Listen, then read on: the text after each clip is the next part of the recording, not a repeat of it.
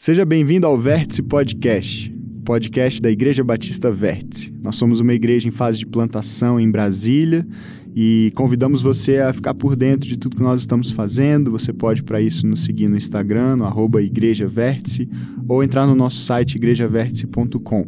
Nós estamos é, compartilhando toda segunda-feira aqui com você um novo episódio que é baseado nas nossas reflexões de domingo. Espero que você goste da mensagem de hoje e, se você quiser, compartilhe com mais amigos, familiares, para que mais pessoas possam também ser alcançadas por Jesus e pela Sua palavra. Vamos lá para o nosso episódio de hoje. Deus te abençoe.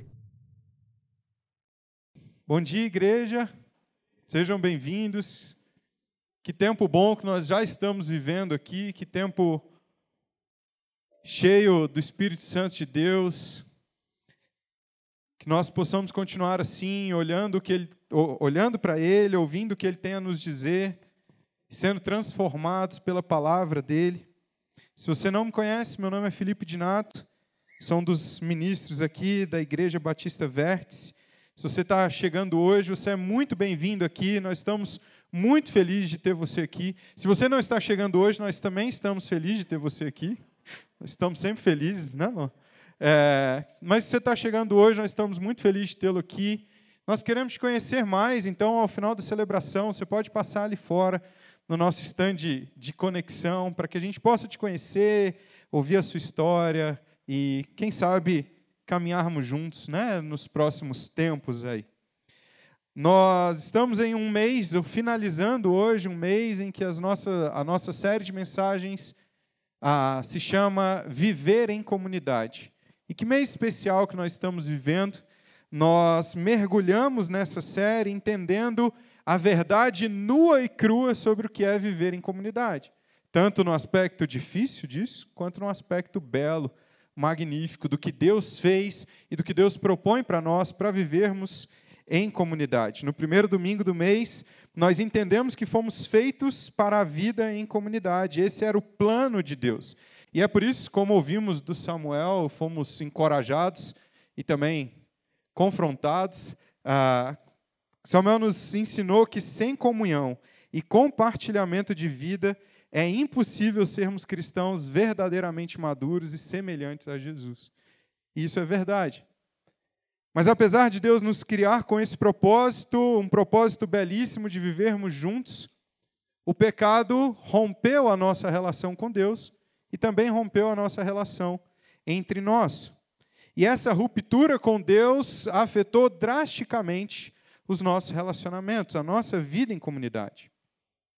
Mas graças a Deus por Jesus Cristo, que vem ao mundo, morre na cruz e por meio do seu sangue nos reconcilia com Deus.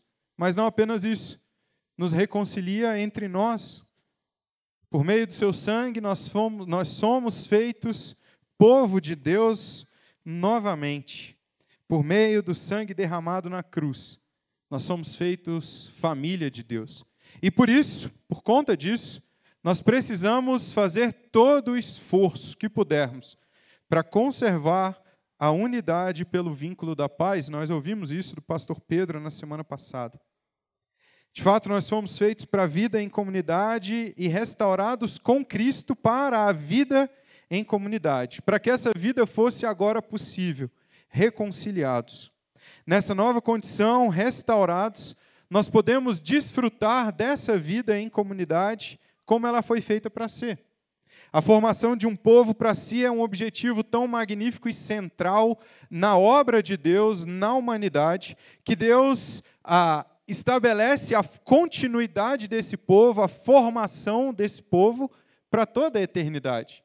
É possível nós olharmos para a vida em comunidade a partir do prisma da eternidade, daquilo que nós viveremos na glória, daquilo que nós viveremos para sempre, quando estivermos com Cristo. E é isso que nós faremos hoje aqui. Um título alternativo para a nossa mensagem poderia ser Viver em Comunidade, na perspectiva da eternidade. Nós responderemos uma pergunta hoje, ou tentaremos responder essa pergunta à luz de um trecho da Escritura, que é como a perspectiva da eternidade afeta a forma como vivemos em comunidade hoje. Porque, de fato, como cantamos aqui, nessas músicas também incríveis que nós acabamos de cantar, olhando, sabemos que as coisas não terminam aqui, e por isso cantamos como se já estivéssemos lá, cantamos como se não estivéssemos mais, se não houvesse mais doença em nossos corpos, cantamos olhando para o que viveremos com Cristo um dia. Mas por que olhamos para lá? Porque o que viveremos lá a perspectiva da eternidade, a perspectiva da glória, precisa moldar a forma como nós vivemos aqui hoje. A nossa vida não é uma vida que olha apenas para os aspectos, e eu vou colocar entre aspas assim, naturais, cotidianos, diários, mas é uma vida que olha para aspectos gloriosos de quando Jesus voltar. E permite que os aspectos diários, cotidianos, ordinários, como, como temos ouvido, sejam influenciados, afetados pela eternidade, pela gloriosa vinda de Cristo e pelo que viveremos com Ele após isso.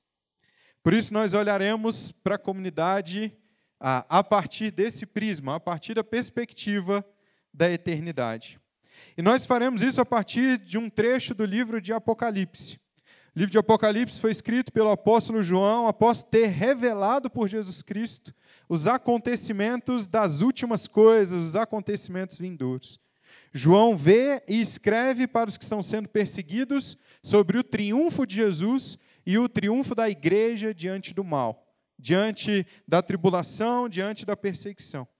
O propósito principal do livro de Apocalipse é confortar a igreja que sofre em seu conflito contra o mal e também é alertar os crentes sobre a vinda de Cristo Jesus, para que estejamos então preparados para quando ele voltar. No trecho que nós vamos ler, João tem uma visão incrível da comunidade dos filhos de Deus, da igreja que triunfou diante, da, diante do mal, diante da tribulação. A imagem que ele vê da igreja é uma imagem de uma igreja que adora, é uma imagem de uma igreja que ora, é uma, que, que se prostra diante de Jesus.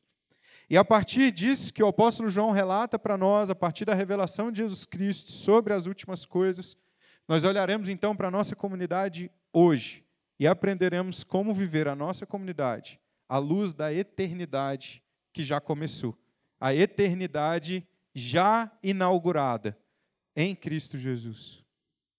Abra sua Bíblia, se você a tem, sua Bíblia, de papel. Se você não tem uma Bíblia de papel, a gente, a gente tem a gente tem uma Bíblia de papel para te dar.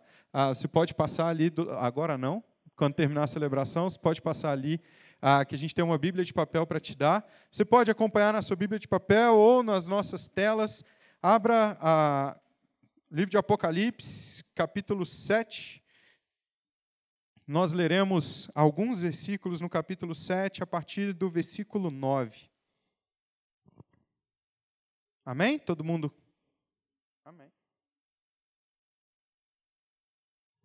Tá animado as coisas na criança, nas crianças ali desse. Tá mais animado que aqui, tá? Então, a gente acha que a gente precisa fazer um negócio mais animado aqui. Vamos lá. Não, tô brincando, tá, tá bom assim, tá? Vamos lá, então, versículo 9, Apocalipse, capítulo, é, capítulo 7. Estou muito tentado em brincar com a Apocalipse, da... mas foi uma brincadeira ruim, né? De um áudiozinho. Desculpa, eu tenho que parar de fazer referência a memes aqui em cima. É, depois eu mando para vocês. É, Apocalipse, capítulo 7, a partir do versículo 9, ele diz assim: Depois disso olhei, e diante de mim estava uma grande multidão, que ninguém podia contar, de todas as nações, tribos, povos e línguas, em pé, diante do trono e do cordeiro, com vestes brancas e segurando palmas. E clamavam em alta voz: A salvação pertence ao nosso Deus, que se assenta no trono, e ao cordeiro. Todos os anjos estavam em pé ao redor do trono, dos anciãos e dos quatro seres viventes. Eles se prostraram com o rosto em terra diante do trono e adoraram a Deus, dizendo: Amém. Louvor, glória e sabedoria, ação de graças, honra, poder e força sejam ao nosso Deus para todo sempre. Amém. Então, um dos anciãos que me, então um dos anciãos me perguntou: Quem são estes que estão vestidos de branco e de onde vieram? Respondi: Senhor, tu sabes. E ele disse: estes são os que vieram da grande tribulação, que lavaram as suas vestes e as alvejaram no sangue do Cordeiro. Por isso, Eles estão diante do trono de Deus e o servem dia e noite em seu santuário. E aquele que está assentado no trono estenderá sobre eles o seu tabernáculo.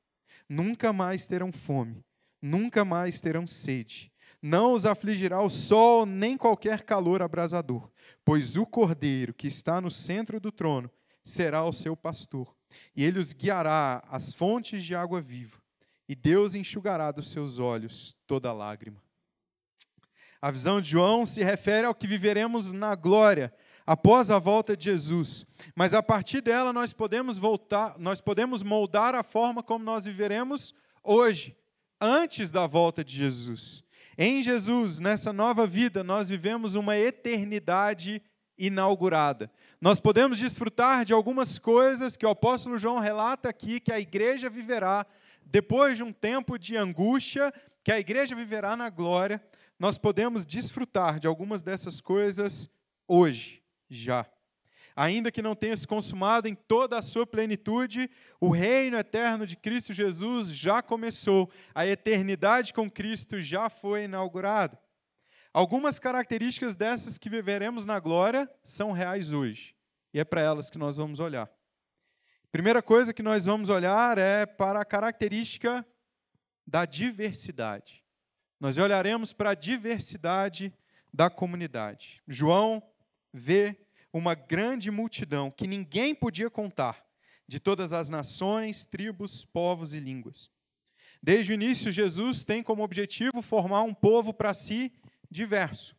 Quando Jesus fala para Abraão, Jesus, oh, perdão, quando Deus fala para Abraão, Deus diz que em Abraão seriam benditos todos os povos da terra, ou todas as famílias da terra. A formação desse povo diverso tem ah, um elemento importante, sim, em um povo que exerce um papel central na história da redenção. Mas o plano de Deus ele nunca foi exclusivamente étnico, né? não havia uma exclusividade étnica. Na verdade, o plano de Deus era que povos de todas as nações, tribos, povos e línguas fossem abençoados e reunidos nele como seus filhos. Um povo diverso, nunca uma exclusividade étnica. A promessa de Deus para Abraão é sim, então, abençoar todos os povos da terra. Por meio dos profetas, Deus dá as boas-vindas para esses diversos povos, se tornando então o seu povo. Em Zacarias, no capítulo 2, versículos 10 e 11, ele diz: Cante alegre-se, ó cidade de Sião, porque venho fazer de você a minha habitação, declara o Senhor. E olha o que ele diz no versículo 11: Muitas nações se unirão ao Senhor naquele dia e se tornarão meu povo. Então você será a minha habitação e reconhecerá que o Senhor dos Exércitos me enviou a você. A formação de um povo diverso era plano de Deus. O próprio Senhor Jesus faz referência a isso em um dos meus trechos. Eu ia falar preferidos, é meio ousado, né? Falar que tem preferido, porque. É, não, preferido pode, acho que pode, preferidos. Um dos meus trechos preferidos o próprio Senhor Jesus ah, diz sobre essa formação do povo em João, no Evangelho de João, capítulo 10. Jesus diz: Eu sou o bom pastor, conheço as minhas ovelhas e elas me conhecem. Assim como o Pai me conhece, eu conheço o Pai, dou a minha vida pelas ovelhas. E olha o versículo 16: Tenho outras ovelhas que não são deste aprisco. É necessário que eu as conduza também. Elas ouvirão a minha voz e haverá um só rebanho e um só pastor. Jesus faz referência à, à, à região em que ele estava e diz: há ovelhas espalhadas por aí, elas ouvirão minha voz e eu também vim por elas. E eu quero dizer algo a vocês: nós estamos aqui hoje, nós somos essas ovelhas fora daquele aprisco. Nós fazemos parte desse povo diverso e glória a Deus por isso. De fato, Deus sempre teve o objetivo de formar um povo diverso com gente de todas as nações, tribos, povos e línguas. Quando Paulo diz, e ele fala isso em alguns momentos, mas quando Paulo diz aos Gálatas, no capítulo 3, não há judeu, nem grego, escravo, nem livre, homem, nem mulher, pois todos são um em Cristo. Ele não está querendo dizer que não existe mais grego nem judeu, ou que não existe mais homem e mulher. Continua existindo, certo? Ainda bem. Homem e mulher, grego, judeu. Ah, ele está dizendo que agora todas essas características, todas essa, toda essa diversidade, não importa no que diz respeito à inclusão no seu povo. somos, a despeito da nossa característica étnica, a despeito da nossa origem, a despeito daquilo que vivemos, a despeito do povo que fizemos parte, a despeito da nossa língua, nós temos acesso ao povo de Deus e somos unidos em um só povo, que tem sim diversas características diferentes, que é diverso, mas faz parte de um só povo. Todos passam nessa diferença a fazer parte de um único povo. Christopher Wright vai dizer que a fé cristã não pertence a nenhuma raça ou região específica. Pelo contrário, pertence a todos. A pergunta para nós é se nós estamos cientes disso e prontos para viver. Porque de fato a gente olha e louva a Deus e a gente olha para o que vai acontecer na glória e nós olhamos um povo de todas as nações, tribos, povos e línguas. Mas muitas vezes na nossa vida em comunidade, nós estabelecemos critérios um pouco mais restritos do que isso. De fato, a religião cristã não é a religião de um povo só, é a religião de todos os povos no que diz respeito à possibilidade de inclusão. Não é uma religião de exclusividade étnica, mas nós, muitas vezes, queremos fazer do, da religião cristã uma religião da exclusividade da minha galera, do meu povo, daquela, daquela galera que eu me identifico mais. E nós estabelecemos então critérios que não são estabelecidos por Deus. Nós estabelecemos critérios para fazer parte da comunidade. Nós estabelecemos um critério que normalmente tem a ver com o critério da conformação. O critério da conformação para que a pessoa faça parte da minha comunidade, normalmente não é um critério estabelecido por Deus, mas é o critério estabelecido à minha imagem e semelhança. Eu quero na minha comunidade apenas a galera que se conforma comigo. Apenas aqueles que se parecem com o jeito que eu falo, apenas aqueles que se parecem ah, com a forma que eu penso, aqueles talvez que se vistam igual, ou aqueles que têm o mesmo linguajar, têm a mesma forma de falar.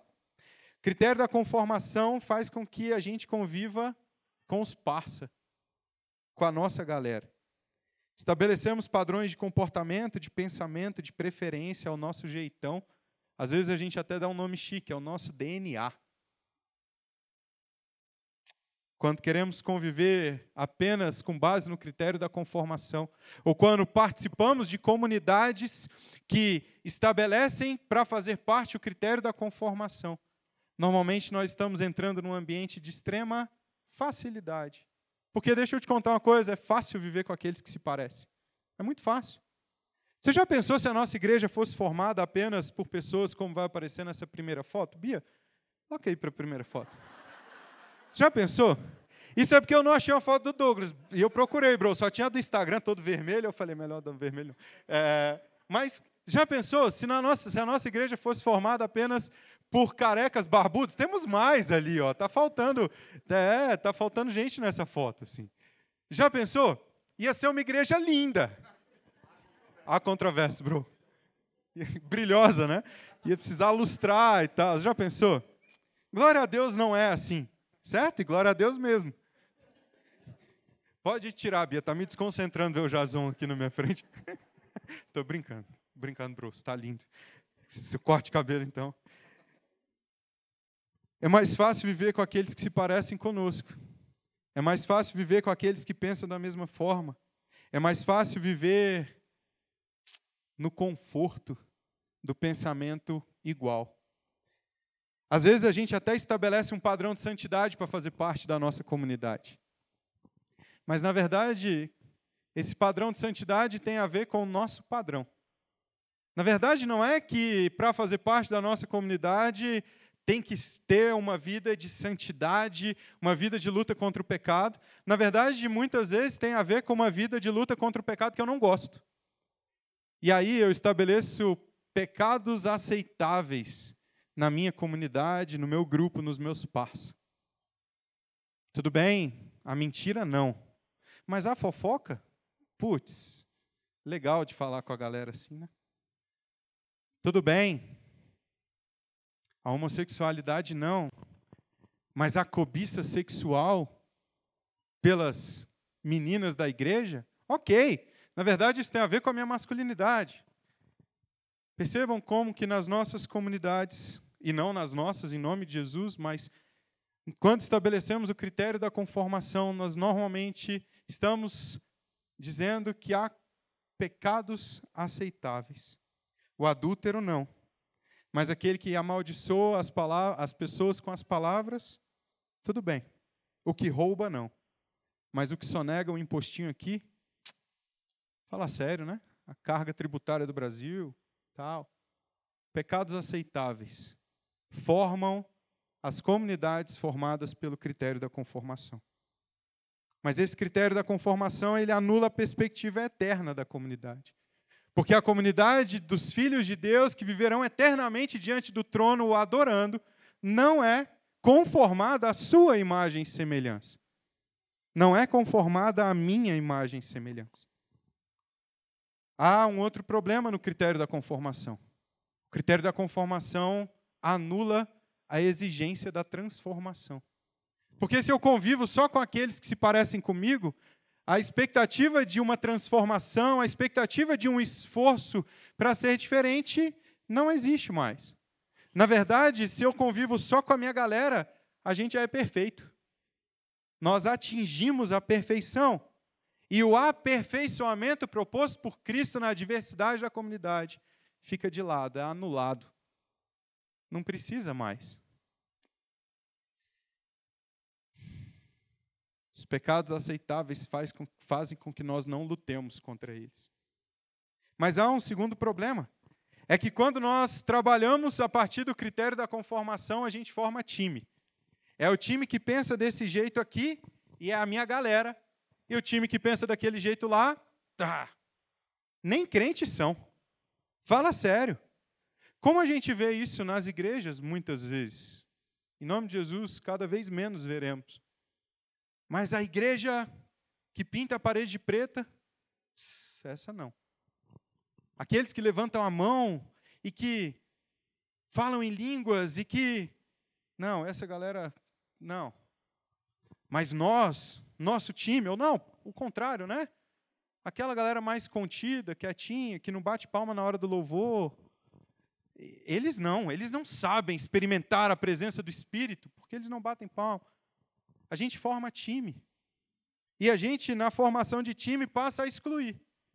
E o povo, ou na verdade a comunidade de todas as nações, povos, tribos, línguas, passa a ser a comunidade da minha nação, do meu povo, da minha língua.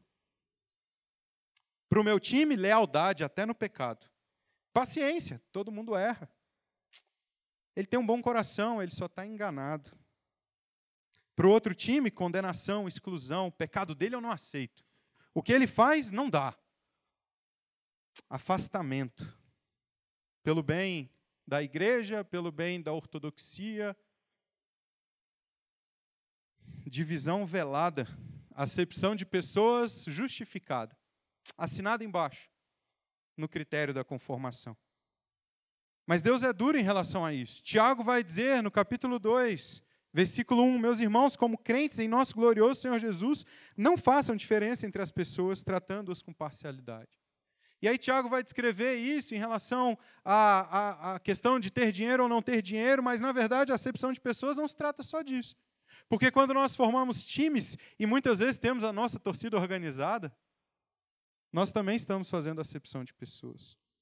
E no versículo 8 ele diz: se vocês de fato obedecerem à lei do reino encontrada na Escritura, que diz ame o seu próximo como a si mesmo, estarão agindo corretamente. Mas no versículo 9: Mas se tratarem os outros com parcialidade, estarão cometendo pecado e serão condenados pela lei como transgressores. Fazer acepção de pessoas, uma divisão justificada, é pecado, querido. Paulo vai falar aos Coríntios: o fato de haver litígios entre vocês já significa uma completa derrota. Por que não preferem sofrer a injustiça? Por que não preferem sofrer o prejuízo?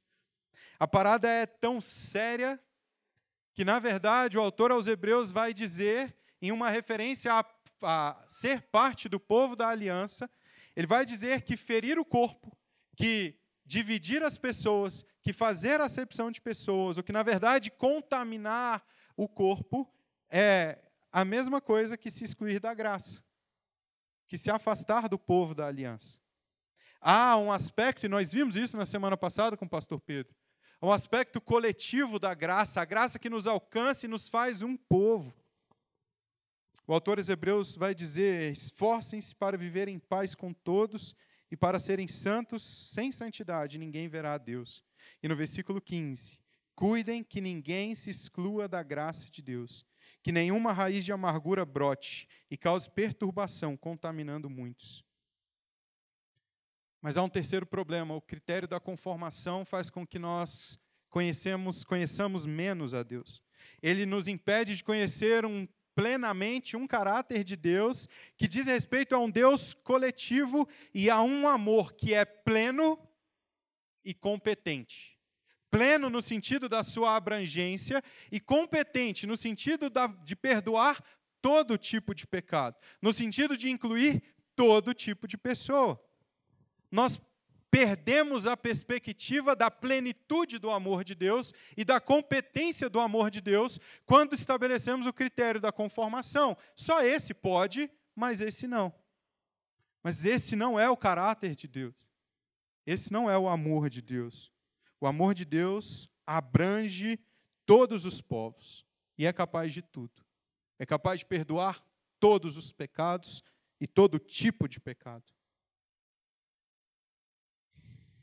Dallas Willard vai dizer que o propósito da diversidade da comunidade é satisfazer uma necessidade da natureza de Deus, um amor pleno e competente. Somente à luz dessa comunidade redimida, vou repetir, somente à luz dessa comunidade redimida, é possível conhecer a Deus em sua natureza mais profunda. Nós queremos viver uma igreja de pessoas que não são exatamente iguais. Pessoas que têm histórias diferentes, origens diferentes, características diferentes. Esse é o retrato, inclusive, das nossas comunidades. Olha essa foto, que foto linda que a gente tem aí. Nossa, essa foto me emociona. Esse é o retrato da nossa comunidade. Eu acho que eu não esqueci ninguém, eu chequei umas quatro vezes. Esse é o retrato da nossa comunidade, e agora, quando eu falo comunidade, eu estou falando comunidade nossa mesmo, né? Não sei dar outro nome. Grupo. Ah, grupo que se reúne toda segunda-feira na casa da Yolanda. E olha que foto linda. Pessoas completamente diferentes. A gente tem pessoas que conhecem Cristo desde cedo, que nasceram na igreja, que foram criados cantando, louvando. A gente tem pessoas que conheceram Jesus mais velhos já, que viveram uma vida no mundo, mas que foram resgatados por Cristo e salvos e redimidos e lavados no sangue do Cordeiro. A gente tem pessoas casadas há tanto tempo, a gente tem recém-casados, a gente tem quem nem é casado. Nossa, que maravilha fazer parte desse povo tão diferente, tão distinto, que muitas vezes até fala linguagens diferentes. Eu ia usar essa mais para frente, mas esses dias a Yolanda trouxe uma, uma palavra de Deus para nós e ela perguntou: vocês estão entendendo? E o Davi, que é filho da Yolanda, respondeu: mãe, 50%. 50%. É maravilhoso viver a diversidade da comunidade. Não uma comunidade feita por carecas barbudos apenas, mas por carecas sem barba, né, Brigel? por cabeludos.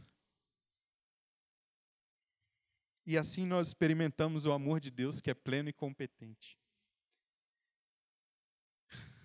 A simples o resultado, o critério, ou, na verdade, a solução para o critério da conformação, não é a simples aceitação.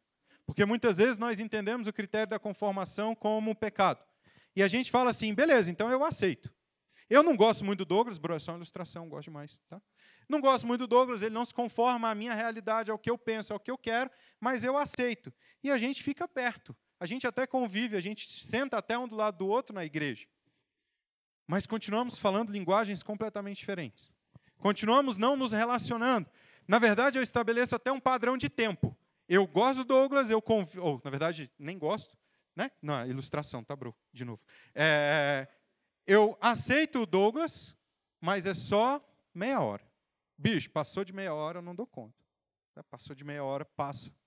É... Isso é aceitação. Mas não é isso que Cristo nos chama para fazer. Cristo não nos chama a aceitar, mas a compreender. Cristo não nos chama apenas a estar perto, mas a nos esforçar para falar a mesma língua, a nos esforçar para nos comunicarmos, para ouvir e para falar também. Como se duas pessoas que falassem idiomas completamente diferentes estivessem perto conversando. Elas não iriam se entender. Cristo nos chama a aprender um novo idioma. Cristo nos chama a aprender o Tai, como chama? Passa Tai, como nós ouvimos hoje aqui. Cristo nos chama a ir na direção do outro. O exercício da compreensão demanda que aprendamos novos idiomas para que a gente possa se comunicar na língua do outro, para que a gente possa ouvir e entender, para que a gente possa conseguir falar. Essa é a vontade de Deus para nós, inclusive literalmente. Olha o que, que acontece no episódio que nós chamamos de episódio de Pentecostes. Atos capítulo 2, um episódio incrível, nós vemos ali o derramar do Espírito Santo. E o que, que acontece quando o Espírito Santo é derramado na igreja? Todos ficam cheios de Espírito Santo e começaram a falar em outras línguas, conforme o Espírito os capacitava. Havia em Jerusalém judeus devotos a Deus, vindos de todas as nações. Ouvindo-se o som, ajuntou-se uma multidão que ficou perplexa, pois cada um os ouvia em sua própria língua, atônitos e maravilhados. Eles perguntavam: Acaso não são galileus todos esses homens que estão falando? Então, como os ouvimos cada um de nós em nossa própria língua? Partos, medos, alamitas, habitantes da Mesopotâmia, Judéia e Capadócia, do ponto da província da Ásia, Frígia e Pan Panfilha, Egito e das partes da Líbia, e a Cirene, visitantes vindos de Roma, tanto judeus como os convertidos ao judaísmo, cretenses e árabes. Gente, gente de todos os povos, toda língua, toda nação. E olha como eles terminam. Nós os ouvimos declarar as maravilhas de Deus em nossa própria língua. A ação do Espírito Santo é uma ação que nos leva ao exercício da compreensão do outro, é uma ação que nos leva a aprender o idioma do outro, para que a gente possa se comunicar com ele, para que a gente possa anunciar as maravilhas de Deus. Essa foi a ação do Espírito Santo no Pentecostes. Quantas vezes você espera que as pessoas entendam o que você está dizendo sem mudar o jeito que você está dizendo. Isso é muito comum. Não, eu ia falar que é muito comum no casamento, mas eu ia dar um tiro no pé, né? Mas é possível que isso aconteça no casamento. Criações diferentes, formas diferentes de pensar, formas diferentes de ver, e eu não aprendo o que a minha esposa, a forma como a minha esposa fala, a linguagem dela. Quero que ela se conforme à minha forma de falar. Isso acontece muito nas salas de aula. Eu, eu sou professor nas horas vagas. Brincando, não tem horas vagas. É... Quantas vezes a gente espera que os alunos aprendam o que o professor está falando, sem falar a linguagem do aluno? O professor estuda 10 anos, 20 anos, e ele acha que com a linguagem que ele aprendeu ao longo de 20 anos de estudo, o aluno do primeiro semestre da faculdade tem que entender. Quando na realidade é a nossa obrigação, enquanto professor, aprender a falar a linguagem do aluno para que ele compreenda o que está sendo falado. É a nossa obrigação como crente, como cristão. Aprender a falar a linguagem do outro, para que ele compreenda o que a gente quer anunciar. Isso é contextualizar, isso é alcançar o outro. Foi isso que Cristo fez. Jesus Cristo não considerou que ser igual a Deus era algo que devesse se apegar, mas vaziou-se a si mesmo, se fez homem, encontrado em figura humana, foi obediente até a morte morte de cruz. Jesus, que estava com Deus, era a palavra de Deus, se veste de humanidade, se veste da forma como nós estamos e vem na nossa direção nos resgatar. Cristo é o nosso exemplo. Tanto que Paulo, quando escreve a igreja de Filipos, estava rolando uma treta lá. Ele diz: seja a atitude de vocês a mesma de Cristo Jesus. Cristo resolve um BO. Paulo resolve um BO de divisão, apontando para Cristo Jesus e falando: seja a atitude de vocês a mesma de Cristo. Dallas Willard vai falar: ao partilhar da nossa fraqueza, Jesus nos fortalece e nos concede, por seu companheirismo, uma vida cuja qualidade é de eternidade. Cristo se insere na nossa humanidade limitada para nos levar para a eternidade divina. Nós precisamos fazer isso. Talvez você pode pensar, o Felipe está falando sobre o exercício da compreensão com a diversidade. Isso quer dizer que nós precisamos aceitar o pecado. Então, o Felipe está ali falando que a gente precisa compreender, aprender a linguagem do outro, a gente precisa entender o outro. Ele está falando, então, que tudo bem. Então, a, a gente vai aceitar todo mundo? Sim, a gente vai. Mas que a gente vai tolerar o pecado, a gente precisa passar, passar pano. E definitivamente não é isso que eu estou falando. O exercício da compreensão não anula a necessidade de transformação, pelo contrário, adequa o ambiente para que essa transformação aconteça. É no ambiente em que o exercício da compreensão é realizado, que as transformações acontecem, que Deus age por meio do povo, por meio do seu povo, da sua comunidade, para gerar transformação. Afinal de contas, essa é uma segunda característica da comunidade que se reúne diante do trono de Deus em Apocalipse capítulo 7. Depois disso, olhei, e diante de mim estava uma grande multidão que ninguém podia contar, de todas as nações, tribos, povos e línguas, em pé diante do trono do Cordeiro, com vestes brancas e segurando as palmas. Versículo 14: Respondi, Senhor, tu sabes. E ele disse: Estes são os que vieram da grande tribulação, que lavaram as suas vestes e as alvejaram no sangue do Cordeiro. Na perspectiva da eternidade, viveremos uma comunidade transformada. O encontro com Deus, com um Deus completamente santo, completamente bom, exige de nós uma transformação completa. O salmista, no Salmo 24, vai dizer: Quem poderá subir o monte do Senhor? Quem poderá entrar no seu santo lugar? Aquele que tem as mãos limpas e o coração puro, que não recorre aos ídolos nem jura por deuses falsos. No capítulo 6 do livro do profeta Isaías, o profeta conta a experiência que ele tem quando ele se encontra com Deus, uma visão que ele tem do trono de Deus em seu chamado profético. E no versículo 5 ele vai dizer: Então gritei, ai de mim, estou perdido, pois sou um homem de lábios impuros e vivo no meio de um povo de lábios impuros. Os meus olhos viram o Rei, o Senhor dos Exércitos. Diante da santidade de Deus, nós precisamos nos apresentar santos, limpos, lavados. E glória a Deus, porque foi para isso que Cristo se entregou na cruz. E glória a Deus, porque por meio do sangue de Cristo Jesus, nós podemos lavar as vestes, nós podemos ser purificados, limpos. É isso que Isaías experimenta na continuidade desse relato. Ele diz que as, pegou uma brasa e se tocou nos seus lábios e ele foi purificado. Sua culpa será removida, o seu pecado será perdoado. Na eternidade iniciada que vivemos hoje, a transformação já começou. Como faz com Isaías, o sangue do Cordeiro nos limpa, nos purifica. Isso acontece de forma pontual, nós somos justificados, declarados justos, livres da condenação do pecado, a nossa escrita da dívida é apagada em Cristo Jesus. Isso é definitivo. Mas há também uma ação progressiva uma ação de limpeza e transformação, uma ação de purificação que acontece do momento em que nos rendemos diante de Cristo Jesus até o dia que nos encontrarmos com Ele. É por isso que Paulo diz: a boa obra que ele começou, ele vai terminar. Esse processo já está acontecendo, ele vai cumprir. Ele apresentará a sua igreja a si mesmo sem mácula nem ruga, gloriosa, inculpável, santos e irrepreensíveis. Mas para que isso aconteça, ele está num processo de transformação em nós. E esse processo de transformação acontece pela comunidade. Por isso, quando olhamos na perspectiva da eternidade para a comunidade, entendemos que a comunidade é um processo, é, precisa na comunidade haver um processo de transformação que começa aqui e que terminará quando Cristo voltar.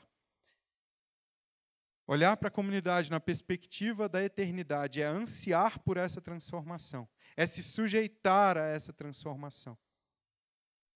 É confessar os pecados, é confrontar as falhas em um ambiente de amor e compreensão, é tratar as feridas.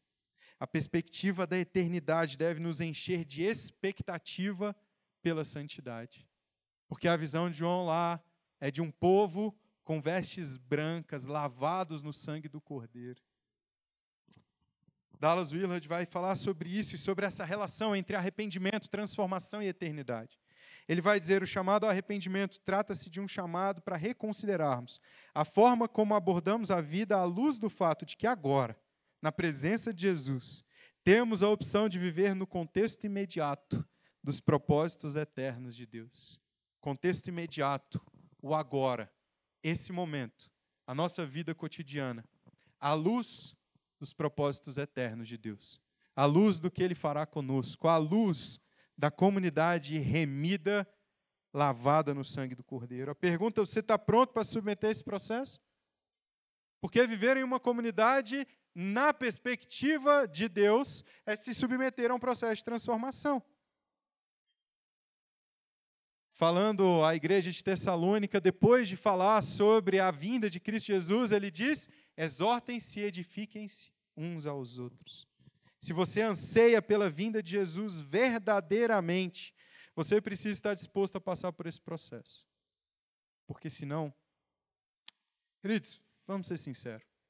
Se a gente diz que anseia pela vinda de Jesus, a gente anseia pela eternidade com Cristo, mas a gente não está disposto a viver em uma comunidade diversa, a gente não está disposto a passar por um processo de transformação por meio da comunidade, será que a gente anseia mesmo pela glória? Será que a gente anseia mesmo pela vinda de Cristo Jesus? A transformação de coração feito na comunidade é maravilhosa. E quantas vezes nas nossas comunidades nós discordamos? Bom, pelo menos na minha a gente discorda um bocado. É... Às vezes a gente chega e a gente tem vivido isso, né, Brigel, em alguns momentos, assim, passando por algumas coisas e a gente tira um tempo na comunidade para conversar sobre essas coisas. Eu, eu, eu queria que ele tivesse aqui para eu falar dele, mas eu, eu, vou falar. Acho que se. Dilson, se você estiver me ouvindo daí. Dilson, está aqui? Tá, não. Dilson, esses dias, um tempo atrás, chegou na comunidade, nervoso, bravo com algumas coisas que estavam acontecendo, e com razão, ele poderia estar nervoso mesmo. E aí a gente conversou e tal, eu falei, Dilson, Deus está usando isso para te transformar. Depois de quase dois meses, ele olhou para mim e confessou que naquele dia ele queria levantar e me bater. Como assim? Usando isso para me transformar? Esse absurdo. Ele estava com raiva, ele estava era coerente o que ele estava sentindo. Mas a, a transformação do coração que aconteceu foi tão, foi tão gloriosa, foi tão coisa de Deus, que ele até podia ter me batido. Tudo bem. Deus age por meio da comunidade. Uma nova perspectiva do trabalho, um coração quebrantado, uma nova forma de enxergar a pressão da vida. Mas há uma terceira e eu estou quase caminhando para o meu final. O quase é complicado, né? Há uma terceira característica da comunidade, que é a unidade da comunidade. A unidade da comunidade. Na diversidade da comunidade há algo que une essa comunidade eternamente inaugurada, ou na eternidade inaugurada. João vai dizer que viu a partir do versículo 10, e clamavam em alta voz: A salvação pertence ao nosso Deus, que se assenta no trono e ao Cordeiro. Respondi, Senhor, tu o sabes. E ele disse: Estes são os que vieram da grande tribulação, que lavaram as suas vestes e as alvejaram no sangue do Cordeiro. Por isso eles estão diante do trono de Deus e servem dia e noite em seu santuário.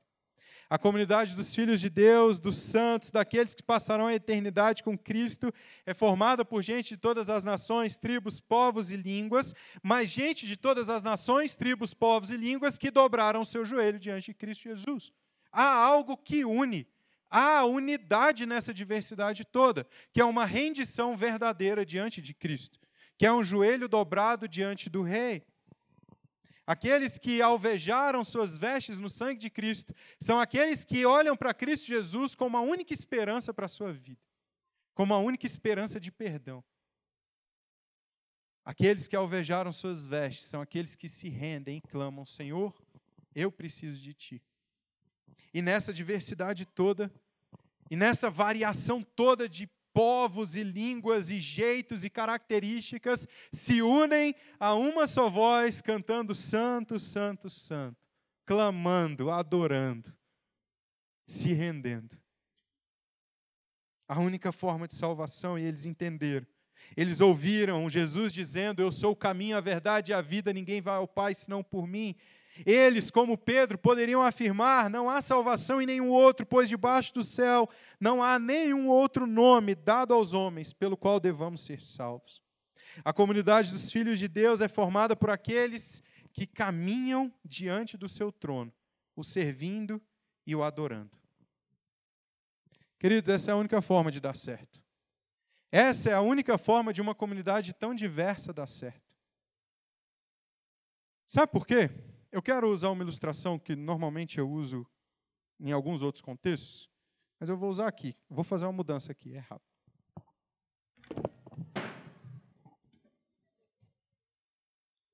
Padrão, né? Essa é a ilustração que normalmente eu uso. Minha garrafinha nova, véio. fiquei triste agora. Olha que, que benção essa garrafinha. Obrigado. É, esse, é, é, é, essa normalmente é a ilustração que normalmente eu uso, tá?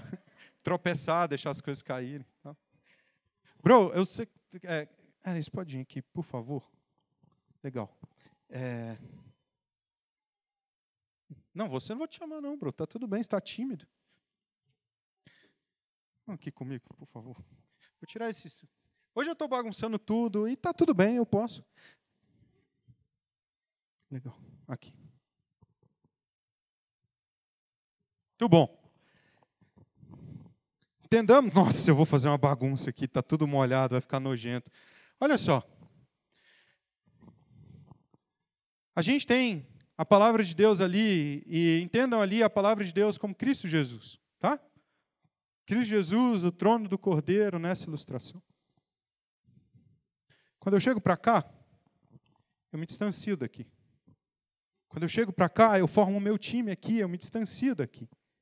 E na verdade a vida vai rolando nessa dinâmica, e como igreja, às vezes essa dinâmica vai acontecendo, eu concordo com um, e aí, mesmo que eu traga essa para o meu time, tem outras pessoas afastadas ali. Mas existe. Mais um pouquinho, mais um pouquinho. Na nossa separação, existe uma forma de nos aproximarmos. Não é uma aproximação unilateral daqui ou uma daqui, porque senão eu continuo formando times.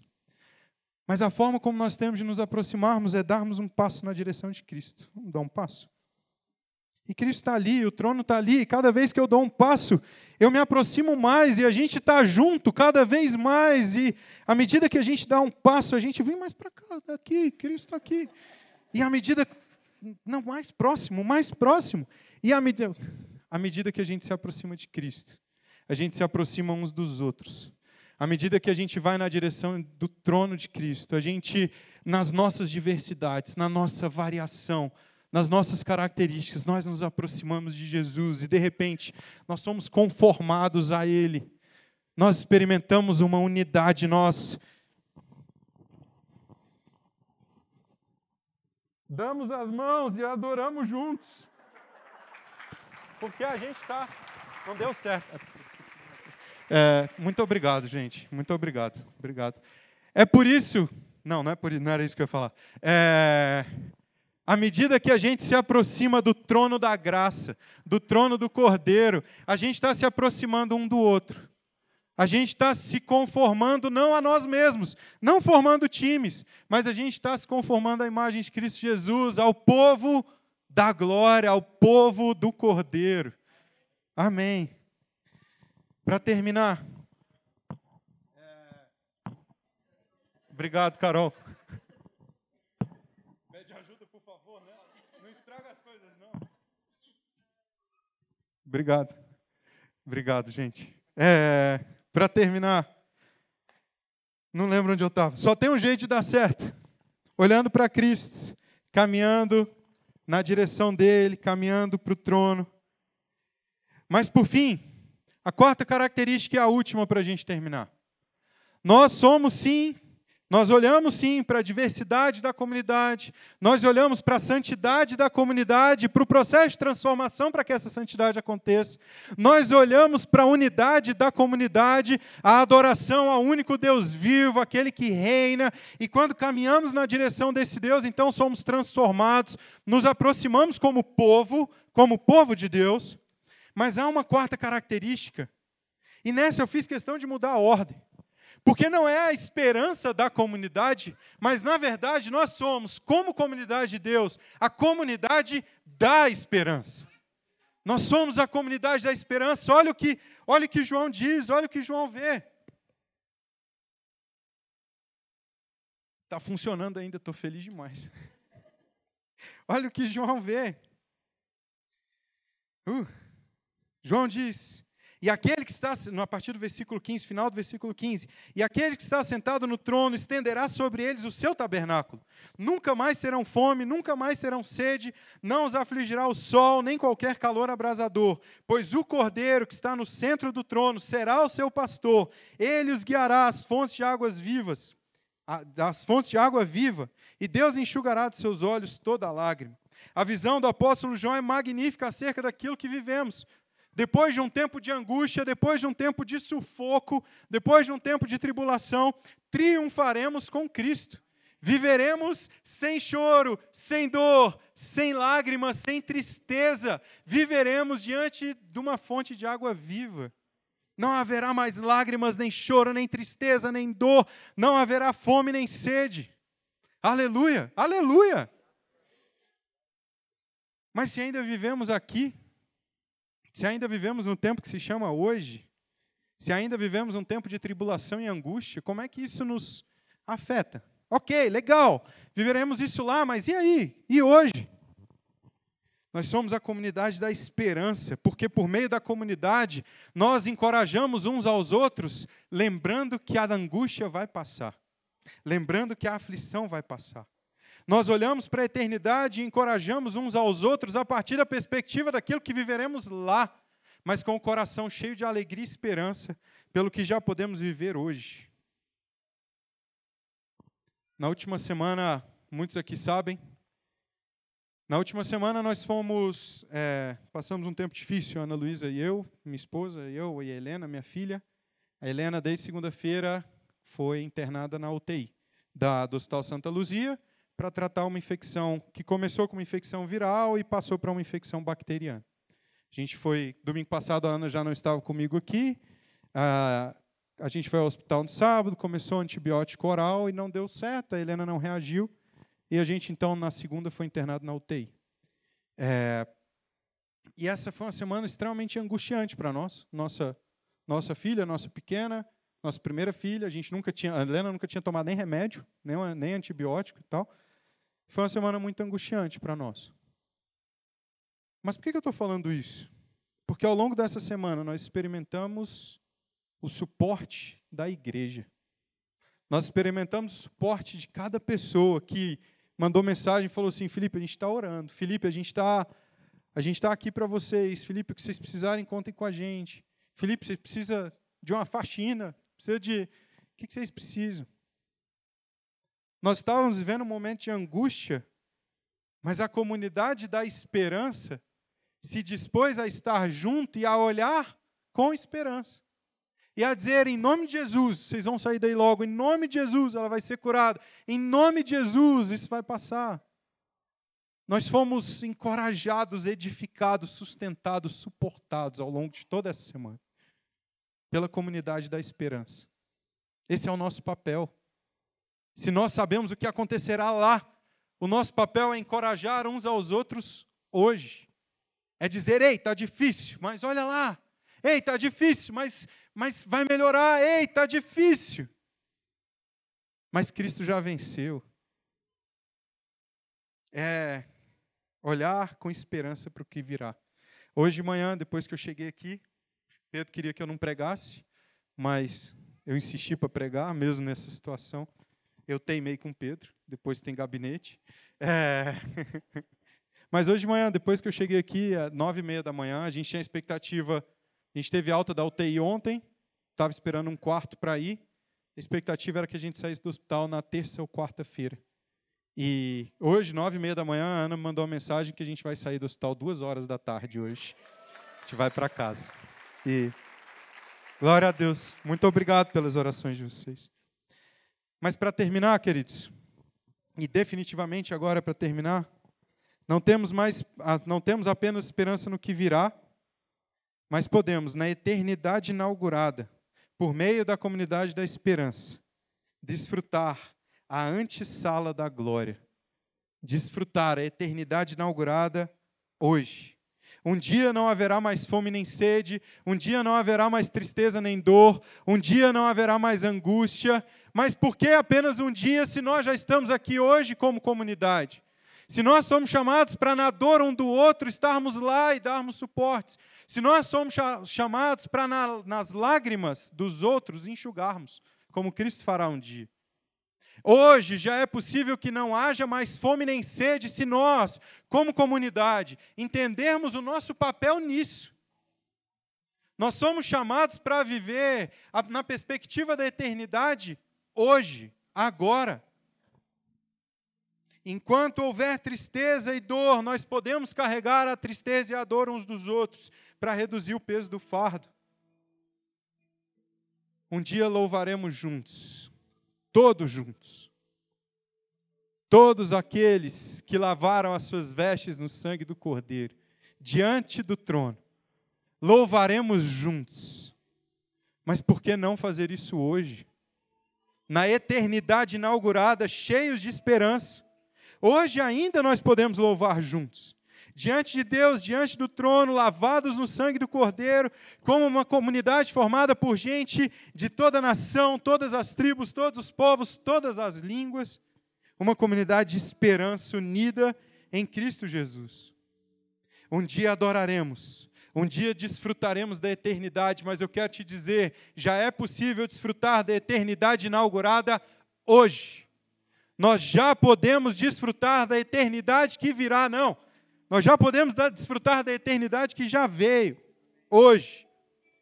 Christopher Wright diz: sempre que a liturgia divina é celebrada na terra, os limites entre o céu e a terra desaparecem, e os adoradores terrenos se unem à liturgia celestial, eterna, cantada pelos anjos.